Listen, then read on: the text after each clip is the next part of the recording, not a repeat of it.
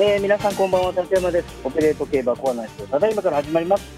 えー、京都ね、にぎわってましたね、京都競馬場。もう綺麗ですね。もうあの、早く行きたくてうずうずしてるんですけれども、まだちょっと時間がないのでね、本馬場の方は行ってないんですけれどもね、立山もちょっとね、あのー、その辺、早く見たいなというふうに思ってます。まあ、その気持ちをですね、あの、天皇賞に向けたいかなというふうに思います。えー、土曜日はですねあの青葉賞があります、それもですねダービーにもものすごくこうあの重要なレースになってきますんで、えー、ここをしっかり見たいと思いますが、えー、ルメール騎士が乗っている11番のキルビング、えー、ゆりかも名称のワンツー出てきました、えー、それからルメール騎手11レース、12レースはね、11番で配置回ってますから、このまま来るんだなというふうに思います。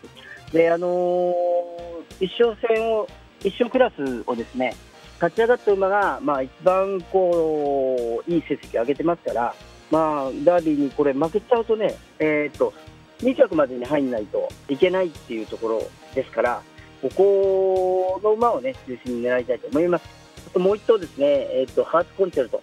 えー、松山君がですね土曜日に使うのか、日曜日に使うのか、ちょっとね見たいところなんですよね。ここら辺ちょっとね注意してます。えー、では天皇賞です、えー、あの天皇賞なんですけれども、あのー、ツツイッターの私のツイート見てる人は分かると思うんですけど木曜日の出馬表が決まる前に3番に、えー、タイトルホルダーもしくはボルドグフィッシュが入ったらそれですよという話をしました、えー、3番にタイトルホルダー入りましたんでこれです。あこれしかない。ですそれとですね、あのー、競馬場が変わって変更からねで元に戻った時というのはですね大概ですけれども、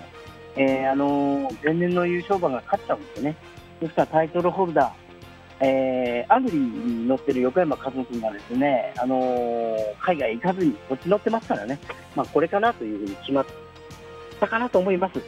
あとは言いましたね、松山君と、それから川田です。